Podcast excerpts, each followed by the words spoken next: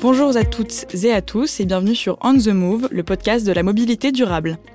Au fil des épisodes, nous allons partir à la rencontre d'experts de cette thématique pour mieux comprendre les enjeux de nos déplacements et découvrir comment, avec le soutien du secteur financier, tous les acteurs de la filière, constructeurs, intégrateurs, entreprises, spécialistes des infrastructures, pouvoirs publics et bien sûr utilisateurs, s'organisent pour penser et mettre en œuvre une mobilité plus écologique, plus responsable et plus inclusive. Et ce qu'il y a de bien quand on est en déplacement justement, c'est qu'on a tout le temps qu'il faut pour nous écouter. Alors sans plus attendre, découvrons ensemble l'identité de notre invité du jour. Aujourd'hui nous recevons Jean-Michel Mercier, directeur de l'Observatoire du véhicule industriel BNP Paribas Leasing Solutions. Bonjour Jean-Michel, comment allez-vous? Bonjour, très bien. Très heureux d'être parmi vous. Donc, euh, vous êtes le responsable de l'Observatoire du véhicule industriel. Euh, cet observatoire présente deux fois par an, depuis plus de 25 ans, des synthèses et des prévisions qui sont centrées sur le marché du véhicule industriel. Alors, est-ce que vous pouvez nous parler un peu de son origine, de cet observatoire, et de son but? Alors, l'Observatoire du véhicule industriel a maintenant 25 ans. Il avait pour euh, origine la volonté de créer du lien avec nos partenaires, qui étaient des distributeurs de véhicules industriels, dans le cadre de ce qu'on appelait les vendeurs programmes, c'est-à-dire de, faire du financement de matériel par l'intermédiaire de réseaux de, vente de matériel. Nous nous appuyons sur un panel d'experts qui sont tous des, spécialistes du véhicule industriel et nous recueillons également des informations auprès des syndicats, des organisations professionnelles, tout en menant en parallèle une veille permanente euh, sur tous les aspects qui peuvent tourner autour de ce métier. Alors nos cibles principales sont nos clients, nos prospects bien évidemment, la filière véhicule industriel, donc la, profession. Est-ce que vous pouvez nous expliquer déjà qu'est-ce qu'on entend par véhicule industriel? Alors dans ces métiers, euh, la nature du véhicule se définit par son tonnage. Et donc un véhicule industriel, tout, tout simplement un véhicule qui supporte euh, une charge de plus de 3 tonnes 5. C'est comme ça que ça se définit dans ce métier. En gros, c'est ce qu'on communément on appelle un camion. D'accord. Donc c'est un marché très très large. Effectivement, puisqu'il se vend à l'année entre 45 000 et 50 000 véhicules, tandis que le marché européen, pour vous donner une idée, représente 300 000 unités, ce qui fait de la France et de l'Allemagne les, les, deux marchés leaders avec près de 40% du total. Alors c'est une filière euh, économique euh, qui pèse lourd, parce que si on y ajoute euh, les métiers du transport, du véhicule industriel, plus toutes les professions qui tournent autour, les métiers de la logistique, on obtient un poids très important au niveau économique. Donc le transport routier a une image plutôt négative, euh, mais il est encore nécessaire. Oui, absolument. Le transport routier, c'est indispensable dans le flux des marchandises. C'est 85% des marchandises aujourd'hui en France qui sont euh, transportées euh, par la voie routière, sans recul significatif et réaliste imaginable, puisque malgré toutes les tentatives que l'on peut faire, le mode rail et le mode fluvial a une zone de pertinence dans certains cas, mais ne peut pas absolument répondre à toutes les questions pour les, les flux de marchandises. Donc ce qui est indispensable par contre, c'est de rendre ce mode de transport le plus plus efficient possible pour limiter son empreinte carbone, et puis de gérer aussi une sorte de contradiction qui naît par exemple du développement du e-commerce, qui pendant qu'on essaye de limiter les flux de transport, vient euh, ajouter sa part dans ce domaine, sachant que dans le même temps sont en train de se, mettre en place ce qu'on appelle les ZFE, zones à faibles émissions, qui régissent et régiront les règles de circulation urbaine dans toutes les villes et agglomérations de plus de 150 000 habitants. Ça représente une cinquantaine de cas de figure, et dont l'objectif est de réduire les flux de transport urbain, d'où une contradiction bien sûr qu'il faut gérer. Parce que c'est vrai qu'on a tendance à penser que le poids lourd pollue plus que l'automobile. Euh, est-ce que aujourd'hui euh, la transition énergétique est prise en compte par les constructeurs? Oui, alors bien évidemment, hein, puisque les, le, transport routier de marchandises et les, véhicules industriels sont régis depuis de longues années par un trend de, mesures qui visent à réduire le poids des émissions de CO2. Et euh, il faut savoir également que si le transport routier pèse lourd, il ne pèse que 25% de l'ensemble des flux de transport, qui inclut les flux des particuliers, enfin l'ensemble des flux par la route. il faut citer le fait qu'on a environ 500 000 véhicules euh, industriels sur la route, mais 32 millions de véhicules particuliers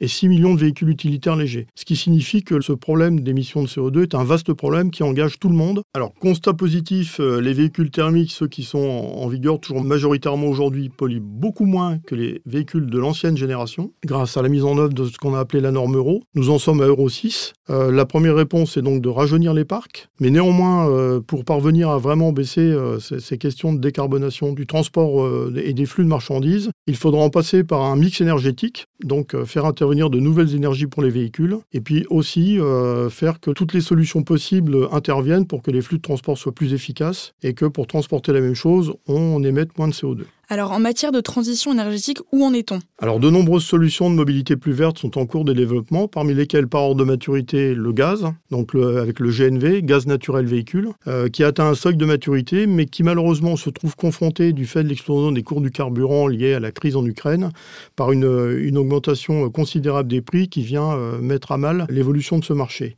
Ce qui paraît surtout important, c'est le développement de la filière biométhane, c'est-à-dire de, pouvoir produire du gaz local en, économie circulaire qui soit du gaz bio. Et c'est là que les impacts en matière de décarbonation sont les plus forts, donc c'est un mode qui, conserve un bel avenir. Vient ensuite le mode électrique. L'électrique à batterie est une solution viable euh, dès maintenant sur les véhicules légers, à condition de développer les réseaux de recharge suffisants. Quant aux utilisations lourdes, il faudra répondre à de nombreuses contraintes qui seront l'autonomie, la charge utile du véhicule, et donc euh, des réseaux de charge opérationnels partout euh, sur les routes empruntées par les poids lourds. Et le tout, bien évidemment, devra être bâti dans un cadre supportable économiquement, euh, sans perdre de vue qu'il faudra produire massivement d'électricité et bien évidemment d'origine renouvelable. Sinon, on passe à côté de, l'objectif originel. Quant aux biocarburants, ils trouvent leur place aujourd'hui avec un carburant qui s'appelle le B100, qui est d'origine colza, c'est-à-dire qu'on utilise du colza pour produire ce carburant. Euh, il est un carburant qui apporte une solution temporaire, car s'agissant d'une matière agricole, il pourrait être amené à venir en concurrence avec de, la, consommation euh, et les usages alimentaires.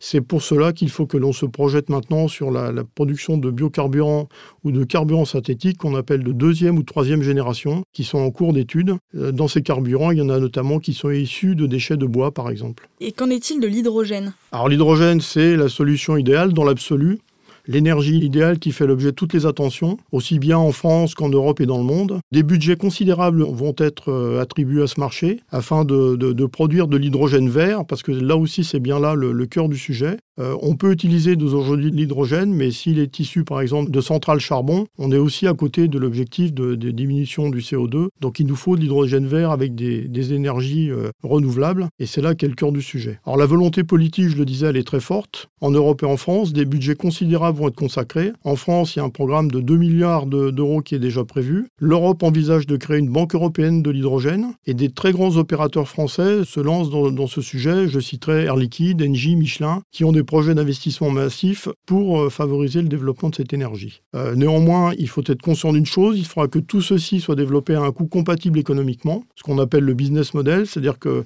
euh, les utilisateurs de ces véhicules vont avoir à facturer le coût du transport et il faut donc qu'on arrive à utiliser l'hydrogène, mais dans un cadre qui soit viable économiquement. Ce qui veut dire qu'à son stade actuel, bah, il s'agit d'un modèle qui est surtout viable et adapté aux services publics, euh, et de nombreuses collectivités publiques, régions, agglomérations se sont lancées dans le sujet, alors notamment dans deux domaines, le transport de voyageurs et les transports de déchets. Concernant le transport de voyageurs, c'est ainsi que 30 bus circulent déjà en France. Alors je citerai les villes d'Auxerre, de Pau, de Versailles, du Mans. Euh, Dijon est très avancé sur un projet, Toulouse également pour l'aéroport de Blagnac. Et plus de 800 unités sont annoncées à l'horizon 2030 et concerneraient 52 agglomérations. Alors il faut voir que derrière tout ça se cache aussi une chose, c'est les obligations du transport public obligent à acheter des véhicules à nouvelles énergies à hauteur de 100% à partir de 2025. J'achète un bus, il sera forcément doté d'une nouvelle énergie. Alors quelles sont vos prévisions à vous sur la mise en place de cette transition énergétique? Alors pour moi, il faut, il faut s'armer de, patience et de, pragmatisme.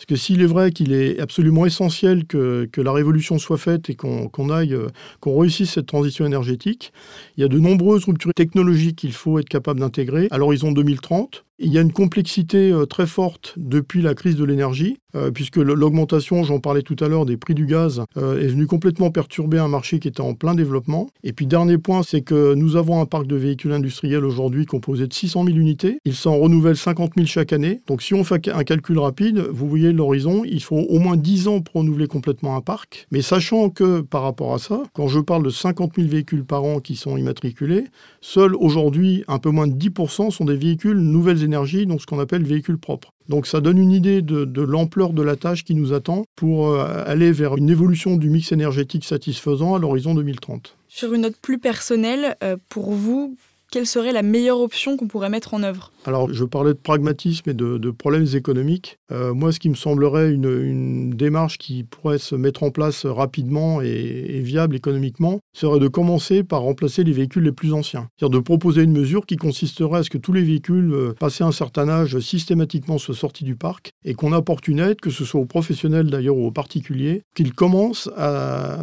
à se séparer de leurs véhicules les plus anciens. On pourrait s'appuyer dans ce domaine sur un circuit de recyclage, parce que c'est important de faire quelque chose des véhicules si on les sort du circuit. Autre point, euh, une méthode qui pourrait se mettre en place, c'est ce qu'on appelle le Trucks as a Service, c'est-à-dire de, laisser des grands opérateurs dotés de gros moyens financiers proposer aux utilisateurs finaux une redevance qui représentait l'utilisation d'un véhicule hydrogène, par exemple, qui serait formaté par ce grand opérateur et qui permettrait aux utilisateurs finaux d'utiliser des véhicules hydrogène dans un cadre qui resterait viable économiquement. D'accord. Euh, la réduction de notre empreinte carbone, notamment celle de nos déplacements, est un challenge pour tous.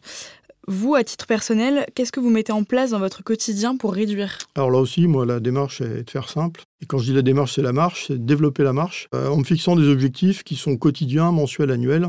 C'est simple, on se sert d'un smartphone et on se fixe des objectifs euh, systématiques. Ensuite, ne pas adhérer au modèle e-commerce à outrance. C'est-à-dire admettre que quand on a une envie, euh, on ne la résolve pas dans les 24 heures ou dans les 48 heures ou dans les 72 heures, mais qu'on admette qu'on résolve notre besoin une semaine après, parce que ça aura permis à un transporteur de grouper des livraisons dans un même secteur, en évitant ainsi la circulation de trop de véhicules. C'est une mesure simple à prendre, juste un peu de patience. Et puis dernier point, bah, se fixer un challenge en termes de consommation de carburant. J'ai fait le test, hein, on peut avec 10 km/h de moins et puis une conduite en souplesse qui fait peut-être dormir quelques passagers, on parvient aussi à faire des, progrès assez significatifs en matière de consommation de carburant et puis donc d'émissions de, CO2.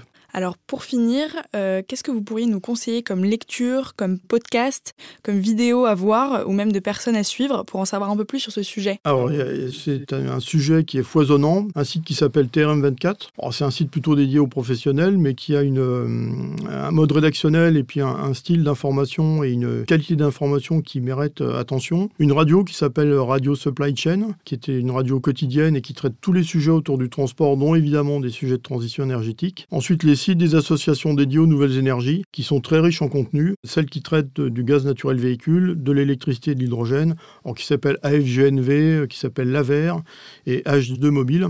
Euh, on peut aussi utiliser les synthèses de l'OVI, puisque deux fois par an, bah, on prend le, temps de s'arrêter et d'essayer de donner une image de ce qui se passe euh, dans le marché du poids lourd et dans la transition énergétique. Merci beaucoup Jean-Michel. Mais je vous en prie, c'était avec plaisir. Rendez-vous au prochain podcast On the Move pour continuer notre exploration sur ce thème.